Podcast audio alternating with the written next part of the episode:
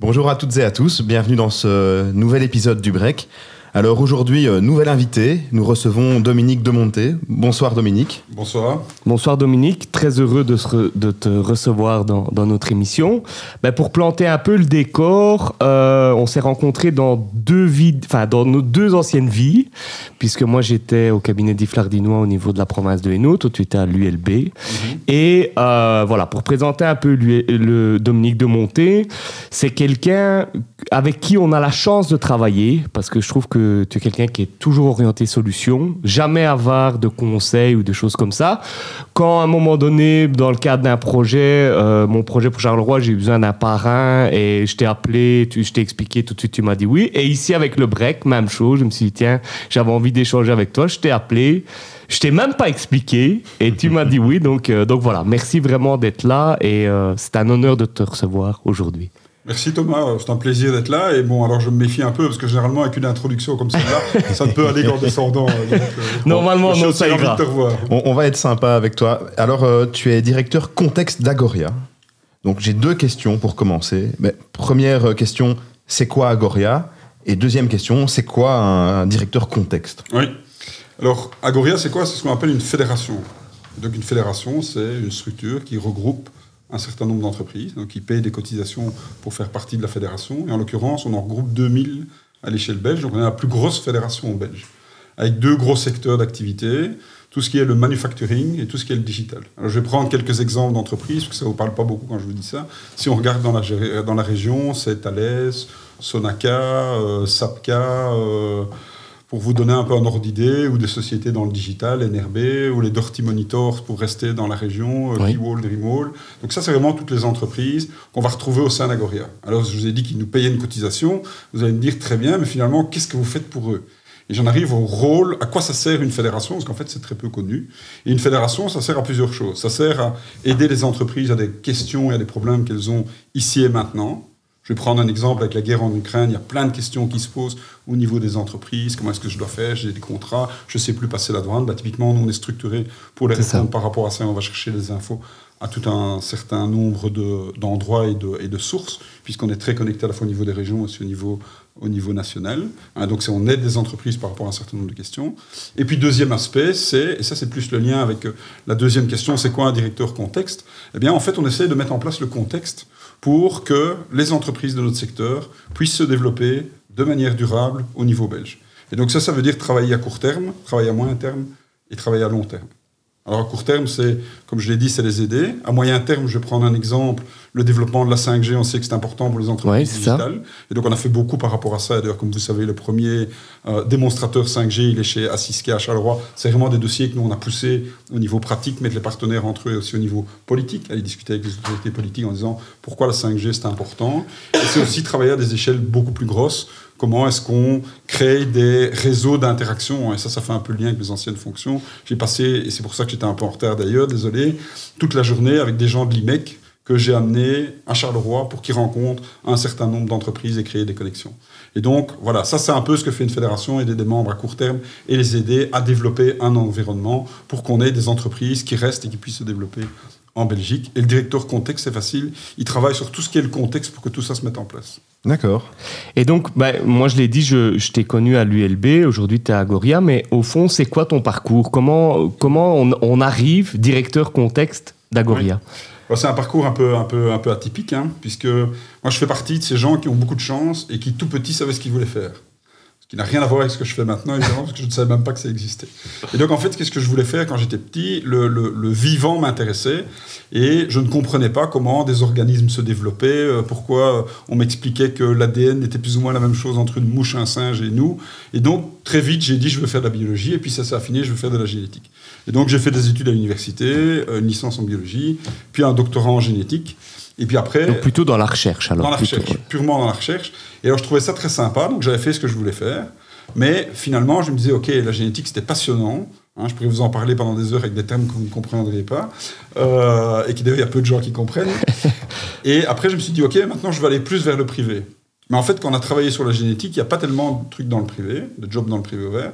Et donc, je me suis dit, ben, je vais continuer en recherche, mais je vais aller sur quelque chose de beaucoup plus appliqué. Et c'est là que je suis arrivé à Gosli, en 2000. Sur ce qui s'appelait pas encore le bioparc. Et pendant six ans, j'ai fait de la recherche sur le virus du sida. Puisque là, c'était quelque chose de beaucoup plus appliqué. Comment est-ce qu'on développait des traitements contre le sida? Et donc, normalement, c'était un petit passage d'un an ou deux pour aller vers l'entreprise. Je suis resté six ans. Parce que ça me plaisait bien, que je m'amusais bien.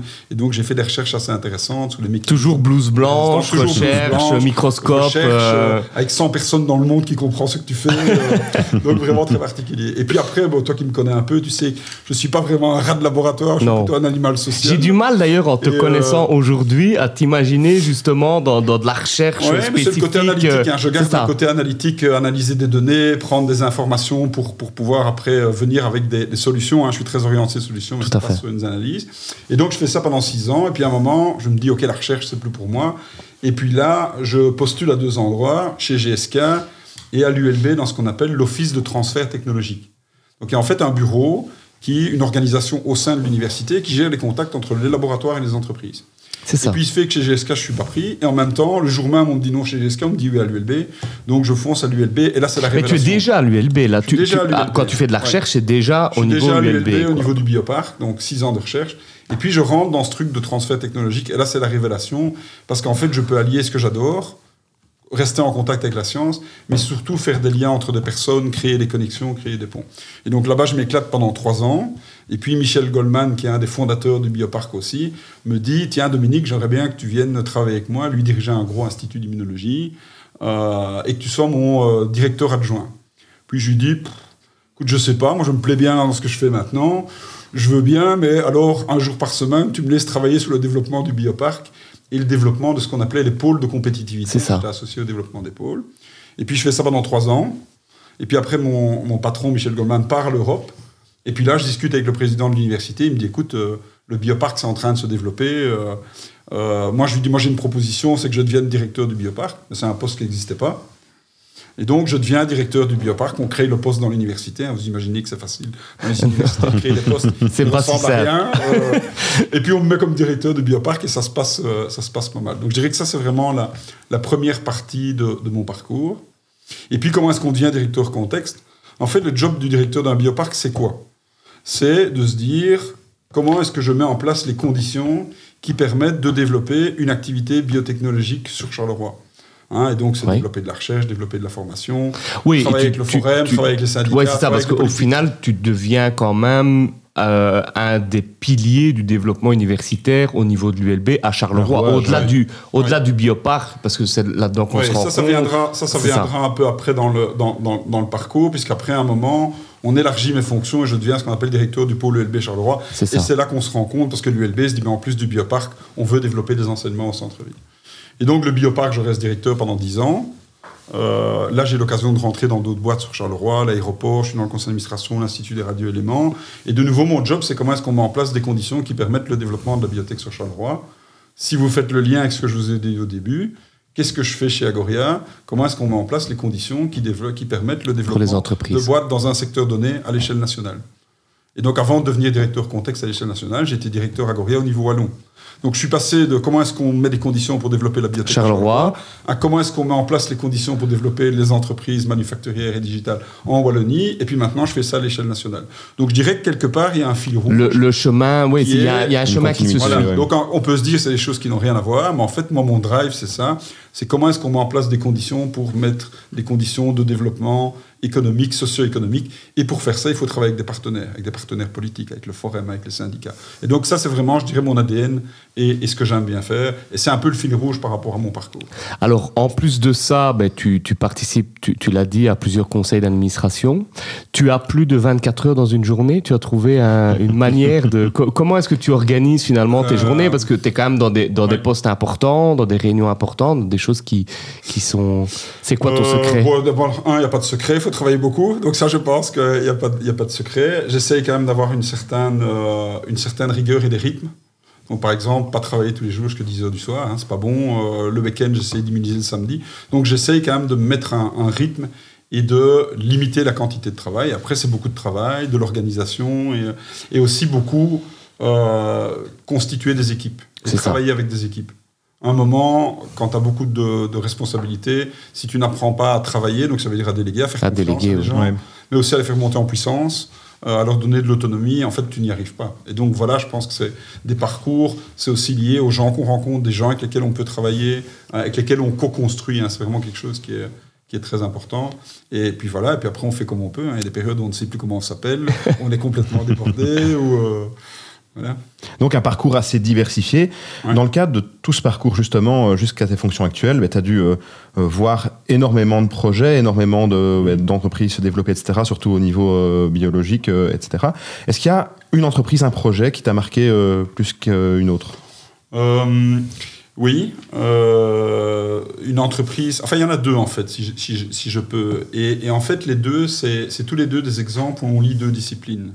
La première, c'est Oncodena, hein, qui est une entreprise du, du, du- du bioparc, qui en fait allie tout ce qui était l'analyse des tissus et puis le digital, l'analyse des données, pour faire simple. Et la deuxième, c'est Universel, hein, parce que tu parlais dans le bio, Oui. j'en ai dans d'autres secteurs, mais je peux prendre dans celle-là, qui a vraiment en fait Universel, je dis toujours, c'est une boîte qui a appliqué aux méthodes de bioproduction les techniques d'automatisation de l'automobile.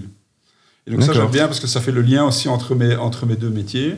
Euh, et, les, et les boîtes que je vois qui se développent bien maintenant, c'est celles qui arrivent vraiment à lier deux disciplines, hein, par exemple le manufacturing et, les- et le, et le digital. Euh, ça, c'est vraiment des boîtes qui sont des boîtes très impressionnantes. Donc qui ont un core business et puis qui arrivent à venir ajouter un autre set de compétences et alors qui font vraiment la différence sur le, sur le marché. Alors, tu as bossé dans la recherche, tu as bossé dans le monde académique, tu bosses aujourd'hui dans le monde euh, privé. Mhm. Et la politique dans tout ça? Eh bien, la politique. euh, donc, un, j'ai énormément de contacts avec les politiques. Je trouve que c'est un boulot qui est très ingrat. Parce que tous les gens que je connais qui sont en politique, c'est des gens qui sont d'abord motivés par le fait de faire quelque chose pour les autres, quels que soient les partis. hein, je pense que c'est quand même une motivation.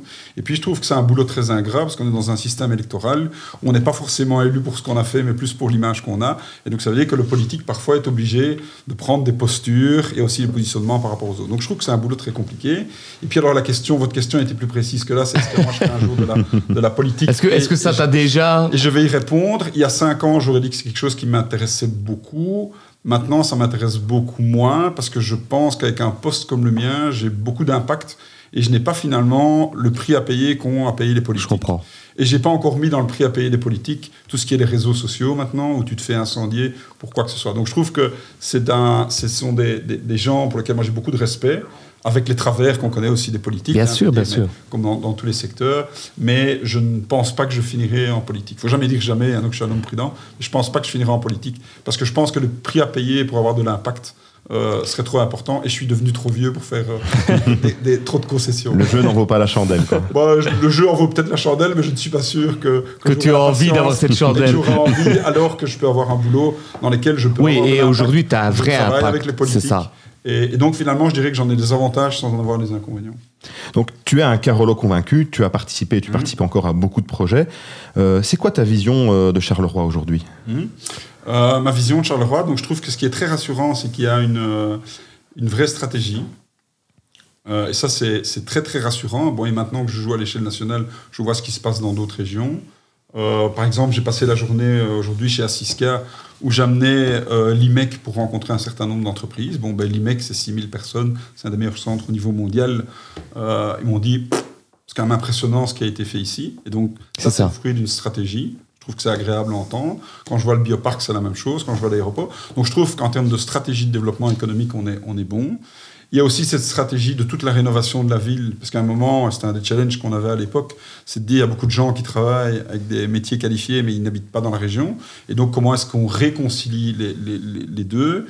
Euh, Et donc, il y a des stratégies par rapport à ça. Et alors, il y a aussi ce focus très important sur tout ce qui est le volet capital humain, parce qu'on sait qu'à un moment, il faut construire aussi des ascenseurs sociaux pour les gens, il faut trouver de l'emploi. Et donc, je pense que Charleroi est bien parti parce qu'il y a une stratégie, qu'on a bien identifié les points de faiblesse, qu'on a un certain nombre de processus qui sont en place pour euh, mettre en place les, les- les- actions nécessaires pour avoir encore un effet de levier plus fort. Donc, je suis assez optimiste par rapport à Charleroi. C'est quoi, ton sens, encore le, le- pari qu'on doit gagner? Est-ce qu'il y a encore un truc où tu te dis ça, ça il faut, faut réussir à, à- à casser ce cliquet encore? Est-ce que. euh, Bah, il, y en a, il y en a plusieurs. Donc, un, on a lancé des écosystèmes. hein. On va parler du bioparc, d'Assiska, on va avoir la Porte Ouest. Et donc, les lancer, c'est une chose. Après, on, doit les faire les monter, perdurer, les faire les faire perdurer perdurer et les faire croître à la bonne vitesse. Tout à fait. Parce qu'on peut avoir une croissance qui est, qui est faible. Ça, je pense que c'est un enjeu. Qu'est-ce qu'on met en place comme gouvernance pour que, pour que la croissance soit vraiment maximale sur ces écosystèmes-là? Oui, et parfois une croissance faible, c'est une croissance qui est, qui est guidée, qui est gérée, et que parfois ça monte très fort, et puis il ne faut pas non plus mais, tomber mais le risque dans... qu'on peut avoir, c'est d'avoir. euh, on regarde, on voit une croissance, on se dit super, et en fait, c'est juste pas une croissance. Ouais, c'est- ça. C'est un Ouais. peu comme une On voiture autocomple quoi. Ouais, elle va continuer à rouler un petit peu. C'est ça. Et donc, on doit faire attention par rapport à ça, se dire, OK, gardons le focus par rapport à cette stratégie-là. Et puis, il y a tout le problème, comme je dis, de la, re- de la reconnexion en termes de compétences Mhm. entre les gens qui sont en recherche d'emploi sur le territoire et qui sont encore souvent sous-qualifiés, et, et de l'autre côté, des entreprises qui sont vraiment à la recherche de profils, mais qui sont des profils qualifiés. Et donc, je pense que si on arrive à combler ce gap-là, alors on aura levé, pour moi, des principaux freins au développement d'une d'une ville comme Charleroi. Est-ce que Charleroi au quotidien te manque? Est-ce que ça te Oui, manque? oui, franchement, et beaucoup. Euh, On serait déçu si tu euh, disais non. Non, non, pas du tout. Et, euh, et c'est d'ailleurs un des, un des prix à payer pour aller jouer au niveau Bien sûr. régional et puis au niveau national. Donc je regrette pas du tout ce mouvement, mais évidemment, c'est beaucoup plus gai d'être dans des réseaux avec des gens que tu croises. Enfin, il y a des amitiés qui se créent. Ça, tu peux pas l'avoir quand le lundi, tu es à Tournai, euh, le mardi, tu es à Courtrai, euh, le jeudi, tu es à Leuven et tu passes les deux autres jours Ouais, c'est ça. à, à Bruxelles. Donc ça veut dire que tu n'as pas, la, la- tu n'as pas la, la- la- la même capacité à créer ces réseaux et ces relations. Donc ça, ça me manque. Et puis après, bon, il n'y a rien à faire. On est attaché à sa ville d'origine et on sait que les Carolos sont très attachés à leur ville. Donc oui, c'est vraiment quelque chose qui me manque. Mais je m'assure quand même pour être là régulièrement. Donc euh, Actuellement, on, va changer de, de sujet totalement, mais l'actualité, elle n'est pas des plus roses. Mhm. On voit ce qui se passe euh, au, au niveau géopolitique. Donc, on sort d'une crise sanitaire. Maintenant, il y a une guerre aux portes de l'Europe. Euh, Est-ce que pour toi, on est rentré dans un nouveau monde? Oui, on est rentré dans un, dans un nouveau monde. Et surtout un monde qui nous a... euh, qui nous a rappelé des choses qui étaient là mais qu'on n'avait pas identifiées. Un, toute la question de notre positionnement dans les chaînes de valeur internationales. Donc on a vu combien on était dépendant au niveau de l'Europe, au niveau de la Belgique et au niveau d'une région comme la, la Wallonie, de chaînes de distribution qui sont mondiales. Et elles vont rester mondiales. Donc ça, je pense qu'on peut se dire, on va tout rapatrier ici. En fait, ça ne marche pas. Et ça ne marcherait pas pour une raison relativement simple. C'est qu'en fait, si vous regardez le marché belge et le marché wallon, il est minuscule. Oui, tout à Donc fait. la majorité de nos boîtes technologiques, 80% de leur vente, c'est à l'international. Donc ça veut dire que dans une stratégie comme la nôtre, on doit intégrer, c'est vrai aussi au niveau européen, on doit intégrer comment est-ce qu'on se positionne dans ces chaînes de valeur. Euh, et ces chaînes de valeur, c'est pas uniquement les matériaux. On a vu avec, euh, avec l'Ukraine et la Russie que c'est aussi au niveau énergétique.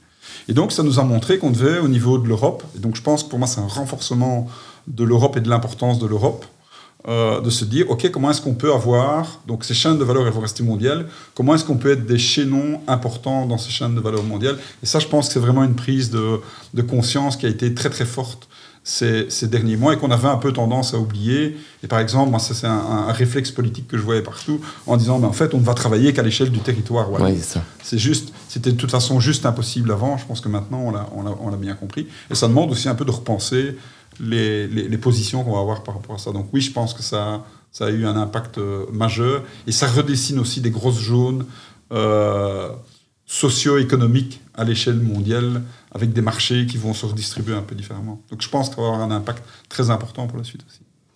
Alors, dernière question de cette partie du- de, l'interview. Euh, un peu difficile, je le sais, mais et dans 10 ans Mhm. Où sera Dominique de Monté dans 10 ans?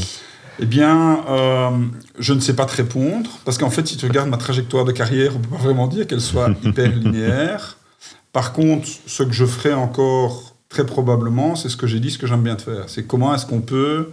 Un, moi j'aime bien avoir de l'impact, et avoir de l'impact en travaillant avec des partenariats sur des logiques de développement socio-économique. Et donc, quel, quoi, quel que soit l'endroit où je serai dans 10 ans, je peux te garantir que tu retrouveras ces composants. Cette, cette même manière de fonctionner. en fait. Est-ce que je serai passé à l'échelle À, internationale à l'Europe, c'est ce que j'allais dire finalement. Oui, ça, ça ça. pourrait être un, un step où à un moment je vais te dire, bah, tiens, la Belgique, ok, j'ai fait le tour, peut-être que j'irai jouer à l'Europe, donc ça pourrait être un step logique par rapport aux suites.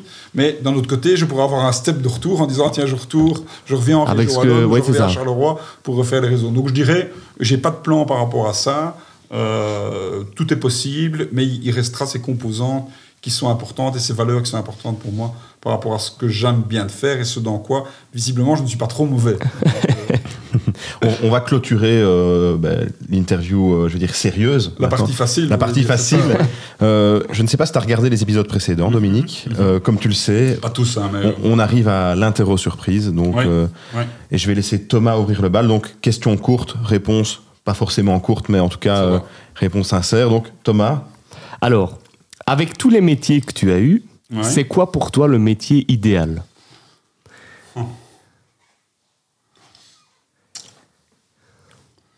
Euh, celui que j'ai maintenant, sans être obligé de gagner de l'argent et en décidant les projets sur lesquels je ne travaillerai pas. Et donc le métier parfait pour moi, c'est toujours si j'étais, si je gagnais au loto, il y a des gens qui diraient oh, moi j'achèterais une, une île, je ferais ça. Je Oui, moi, alors le il, même il genre va falloir boulot. que tu te calmes parce que ça fait Ah, déjà deux. que- alors, la, la question suivante questions. quel métier rêvais- rêvais-tu de faire quand tu étais enfant? Tu as déjà Bon, répondu. désolé. Et l'avant-dernière, c'était que ferais-tu si tu gagnais à l'euro million. Donc, allez, allons-y. Que Bon, ferais-tu si tu gagnais à réponds l'euro million Eh bien, je ferais en fait ce que je fais maintenant, mais sans être payé. Et, et, Par et alors, je déciderais, je, sans doute que je travaillerais à la mise en place d'écosystèmes à l'échelle nationale et internationale. Voilà, c'est sans doute ça qui m'amuserait le plus. Donc, de, de nouveau, ce que je fais maintenant, parce que je peux le faire à travers Agoria, mais sans les contraintes. Parce qu'évidemment, comme je dis, dans tous les boulots, il y a des contraintes. Sinon, on n'est pas payé, ça s'appelle un loisir. Donc, Ouais, c'est ça. euh, Gagner à l'euro million, c'est avoir le choix, en fait. oui, mais je ne joue pas. Donc, euh, c'est quoi le site internet sur lequel tu passes le plus de temps? Euh, pom, pom, pom, pom, pom. Euh, ben, je n'en vois pas comme ça. Google pour chercher des infos, je dirais. euh, mais il n'y a pas un site particulier que je. Même que pas je- un site d'info, par exemple euh, Si, il y en a que je fais systématiquement. hein. Bon, quand vous posiez la question euh, comment est-ce qu'on s'organise pour travailler, il y a une méthodologie. hein. Je me lève le matin, je lis les articles, je regarde le soir, je regarde mes mails. Donc je dirais que par exemple le site du soir, j'y vais, j'y vais pas mal. Le site de la Ligue. Donc je dirais c'est à la rigueur plus les sites, euh, les journaux. euh, Pour t'informer. Les journaux pour m'informer. Ouais. Est-ce que tu as une application préférée sur ton smartphone? C'est quoi l'application que tu lances le plus souvent? Euh, En dehors de tes mails, hein, donc, Oui, euh, oui, oui, oui, ça c'était facile. hein. Euh, donc je ne répondrai pas à l'agenda non plus parce que c'est la même chose. Euh, Peut-être bien euh, Spotify parce que j'aime encore bien écouter de la musique Euh, ou l'application podcast. En fait, probablement plus maintenant l'application podcast que Spotify. Et j'en profite pour rappeler que le break est disponible sur sur Spotify. Spotify, Voilà. en podcast. Donc voilà. Donc, Donc, euh, N'hésitez pas à vous abonner. les amis qui n'auront pas eu l'occasion de voir vont pouvoir m'écouter en boucle pendant voilà, dans leur voiture, la voiture, dans leur, euh, pour punir les enfants qui ne sont pas sages. Euh, T'es plutôt télé ou livre? Euh, télé. Et euh, quel programme, par exemple? C'est quoi ton, ta, ta série télé préférée? Ouf, de tout.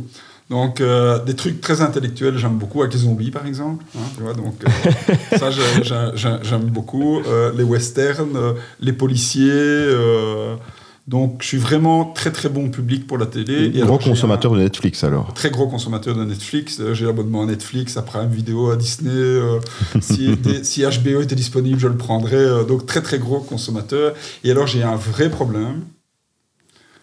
C'est que quand je commence un film, je suis incapable de ne pas le terminer.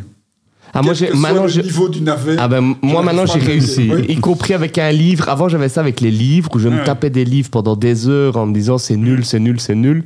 Mais et livres et films, j'ai appris à dire maintenant. Bah, Maintenant, c'est bon, j'arrête. comment est-ce que tu peux continuer à regarder ça? Et justement, comment, comment est Dominique de Monté à la maison? Ouais. Euh, Pas assez souvent peut-être ou euh, mais Bon, euh, pas, pas, pas énormément, vu mon travail, mais ma femme travaille beaucoup aussi et donc elle comprend bien. Donc ça, je pense que c'est important aussi d'être Oui. quelqu'un qui comprend un peu le, le- le rythme de vie qu'on peut avoir. Après, c'est moi qui conduis mes filles tous les matins à l'école, par exemple. C'est ça. Quand j'ai des réunions exceptionnelles. Mais donc ça, j'essaye de, de, tu t'imposes. euh, de le cadrer, donc et, et- et- et c'est faisable. Le samedi, c'est en famille et j'essaye de pas travailler. Euh, le dimanche, hein, je travaille un petit peu, pas trop.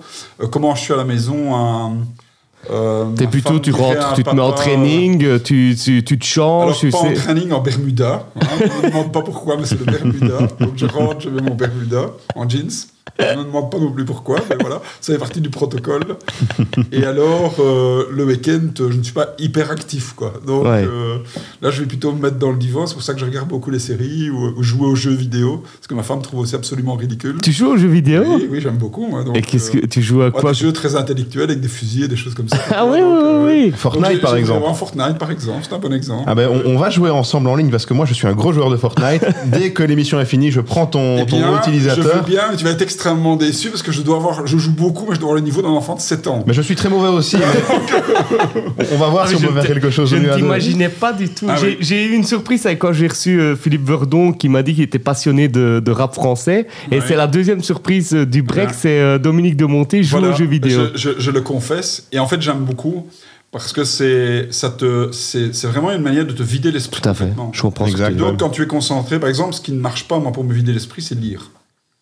Parce que dans un livre, tu lis, et puis après, hop, moi, ça m'emmène ailleurs. Et, euh, et donc, le, le jeu vidéo, tu es obligé d'être, surtout à Fortnite, hein, si tu ne veux pas te faire euh, sniper, c'est ça sans doute que je ne suis pas très bon, tu es obligé d'être concentré. Et donc, pour moi, c'est vraiment quelque chose qui permet vraiment de, de vider l'esprit. Parce que je reviens, tu vois, je, je, je réponds, à- j'anticipe sur des questions suivantes, mais je, re- je reviens sur des questions précédentes. Comment est-ce qu'on arrive à avoir un rythme de travail élevé? C'est avoir des, des méthodes pour se vider l'esprit complètement. C'est ça. Si tu te laisses tout le temps absorber par le travail, en fait, tu, tu finis par, par faire un, un- un burn-out parce qu'alors tu deviens fou. Et donc, avoir des, des- des- des méthodes pour complètement se vider l'esprit, c'est essentiel. Et voilà, ben, Fortnite, mais donc on joue ensemble. Ça va avec Euh, plaisir. Fortnite est une, une manière de Moi, je ne joue qu'à FIFA, donc euh, je joue, mais que, et au football. FIFA. Et alors, plus, à la maison, je suis un papa cool euh, avec, euh, avec les filles, c'est-à-dire que j'ai une autorité qui est relativement limitée, parce que je trouve que l'autonomie euh, euh, fait partie de, de l'éducation, avec les travers que ça peut avoir. Euh, quel est le pays que tu rêverais de découvrir? Euh, Cuba. J'ai eu deux occasions d'y aller, j'ai pas su y aller les deux fois. Euh, la troisième, je ne la raterai pas. Si tu avais l'occasion de vivre à une autre époque, Ouais. tu choisirais laquelle? Euh, j'ai le Moyen Âge pouvait avoir des aspects assez sympas, mais à condition de Il fallait du bon côté. Voilà. bon, ça, je dirais que ça a un peu évolué. Mais enfin, la vie est quand même plus facile quand tu es du bon côté que du moins bon. Mais donc le Moyen Âge, en tant que chevalier dans un château riche, ça pouvait être intéressant sur certains aspects. Ou peut-être le futur, pour voir un peu où on en sera dans, dans 50 ans. Je serais vraiment curieux de voir où on en sera. Est-ce que les, est-ce que les technologies nous auront libéré d'un certain nombre de choses? Est-ce que ça aura été, est-ce que ça aura Bénéfique. à plus, euh, à plus d'égalité ou à plus d'inégalité Donc ça, c'est vraiment des questions. Je me dis, tiens, je serais curieux d'être dans 50 ans et de voir si avec tout le potentiel qu'on a avec nos technologies au niveau énergétique, au niveau de production, on a réussi à en faire quelque chose de, de positif. Parce que je pense qu'on a le potentiel de le faire. Et donc la question, c'est, j'aimerais bien être dans 50 ans et me dire, tiens, là, les gars, on a bien bossé. Et justement, si on pouvait voyager dans le temps et qu'on, que tu pouvais revenir dans le passé, tu donnerais quel conseil à la doc tu étais? Euh, de guindailler encore plus qu'il ne l'a fait. Hein, alors il me regarderait bizarrement, il me dit écoute, c'est difficile. Euh, Donc ça, je pense que c'est un conseil. Profiter, Et quoi. puis, euh, ouais, profiter. Bon, je l'ai déjà bien fait à l'époque. hein. Euh, et puis, et puis voilà, et pas grand, pas grand chose d'autre comme conseil. Je dirais que j'ai pas trop à me plaindre. Donc, euh, Et Est-ce que tu changerais quelque chose? Dans ton parcours Euh, professionnel ou, ou, ou autre euh, Est-ce qu'il y a un truc où tu te dis, bah, si j'avais su ça, peut-être que, peut que je l'aurais pas fait? Ou peut-être que, j'aurais, ou je l'aurais, peut-être que je l'aurais fait? Non, il n'y a, pas- y a pas quelque chose où je me dis, tiens, ça, je regrette de ne pas l'avoir fait. Après, je définirais plutôt ça pour, comme des trajectoires différentes que j'aurais pu prendre. C'est ça. et qui aurait pu être intéressante. Je vais prendre deux exemples. Euh, ça m'aurait amusé d'aller travailler dans une très grosse boîte, par exemple. Ouais, d'être pris à GSK, ça t'aurais pu, t'aurais Oui, pu parce que je t'amuser. me dis, tiens, maintenant, je serais peut-être euh, en train de m'occuper du Japon, des choses comme ça, donc d'une dimension internationale. Et je me dis, bon, après, je connais toutes les contraintes dans des boîtes comme celle-là, donc je suis pas sûr que je m'y serais bien plus. Hein, parce que quand on a travaillé quand même 20 ans à l'ULB, c'est quand même qu'on a quand même un côté un petit peu anarchiste, ou, euh, ou en tout cas euh, par rapport à l'autorité. Donc je ne sais pas ça aurait été, mais je me dis, tiens, ça c'est un type de carrière qui m'aurait bien plu. Et puis, deuxième type de carrière, c'était continuer en recherche. J'ai eu un moment, j'avais obtenu une bourse pour aller au, à Harvard, aux États-Unis. Et en fait, le promoteur qui devait m'accueillir a, été, euh, a changé de labo. Et donc, a pas su me recevoir. Et donc, finalement, j'y suis pas allé. Parfois, je me dis, tiens, et donc, c'est pas vraiment un regret, mais je Oui, me dis, ça. tiens, Ouais. quelle aurait Quelle été la trajectoire Ouais, ça. si j'avais passé un an à Boston, euh, à Harvard, quelle aurait été ma trajectoire? Donc, c'est pas un regret, mais c'est plus me dire, tiens, il y a des trajectoires qui auraient pu être intéressantes aussi C'est ça. euh, et qu'il aurait été amusant de, de faire. Donc ça, c'est plutôt, si on pouvait avoir plusieurs vies, ce serait chouette, quoi. Tu vois La prochaine question, ben, on a eu un tout petit peu euh, la réponse euh, avant l'émission. Est-ce que tu es plutôt en retard ou ponctuel? Euh, eh bien, en général, je suis à l'heure. Donc, euh, Donc c'était l'exception qui confirmait la donc règle. c'était l'exception, mais parfois je bourre un peu trop la jeune dame, mais sinon je suis plutôt euh, ponctuel. Ouais. Est-ce que tu as une expression favorite ou une phrase à un moment donné que, que tu gardes en tête euh, Euh, J'en ai, mais je peux pas les dire. si tu peux les dire. hein. Euh, Non, mais tu je vois, est-ce que tu as un truc sur à un moment donné ici, euh, euh, Moi, j'ai des phrases de rappeurs. Ou de- allez, j'ai Ah oui, Youssoufa oui. qui dit, qui dit euh, n'essaye pas d'être parfait, essaye d'être Ah oui, heureux. vois, c'est des, des- choses, des tu vois, des trucs où tu te dis. euh, ouais, Sinon, des expressions. Enfin, oui, des maximes ou une expression. Une expression, je dis oui. souvent. Euh, bon, voilà, ce, qui est vraiment, ce qui est vraiment très carolo. Et puis après, il y a plus une expression que j'aime bien, qui est le, euh, le secret du bonheur et de la vertu, et d'aimer ce que l'on est obligé de faire. C'est ça. Hein, tu vois, donc, Ouais, c'est- sûr. donc ça, c'est une maxime que, que j'aime bien. Et puis il y en a une deuxième, et ça fait le lien avec la question de la politique, euh, que j'utilise souvent, c'est il faut parfois perdre l'argument pour garder la relation. Et donc, quand on travaille avec beaucoup de Ça, stakeholders, c'est de temps intéressant. en temps, ça. dire, oui, ok, tu as raison, même si tu sais que l'autre a tout à fait tort, mais à un moment, la- le, le maintien de la relation peut être plus important que ton ego qui dit, écoute, j'ai raison et je veux afficher que j'ai raison. Je suis en train de réfléchir à toutes les fois où Thomas m'a dit Tu as raison. Parce que c'est quelque chose qu'il dit très souvent. eh bien, maintenant, tu réfléchiras. Donc maintenant, à chaque fois, je vais Ah, réfléchir, je vais le regarder droit dans les yeux, je vais me dire Bon, est-ce que là. Non, mais je n'ai pas, je n'ai pas encore euh, sa sagesse. Donc, tu y réfléchiras. Ouais. euh, quel super pouvoir tu aimerais avoir Euh, L'immortalité, mais ça m'embêterait de perdre mes proches. Donc, il faudrait une immortalité où je peux choisir qui est immortel. Mais l'immortalité, pourquoi j'aimerais bien avoir ce super pouvoir-là, de nouveau, pour voir ce qui va se passer, pour apprendre. Je pourrais me dire, bon, ok, les gars, je suis immortel, je vais encore travailler 10 ans, puis après, je vais aller refaire une, une, licence en droit tel endroit, puis je vais aller euh, travailler dans telle chose. Donc, c'est le fait de pouvoir vivre plusieurs vies. Donc, être immortel me permettrait de vivre encore plusieurs vies. Alors, il reste, euh, il reste deux questions. Euh, tu as parlé de Spotify. Est-ce qu'il y a une chanson que tu pourrais écouter tous les jours Qui te fait du bien quand tu l'entends? Ah, qui me fait du bien. Euh, pop, pop, pop, pop, pop. Enfin bon, la réponse est non, sinon je l'aurais trouvé tout de suite. Euh, Ou ta chanson du Euh, moment, par exemple bah, Il y a une chanson que j'aime bien, mais c'est pas spécialement une chanson qui fait du bien, c'est la, la chanson du vieux réactionnaire de Saez.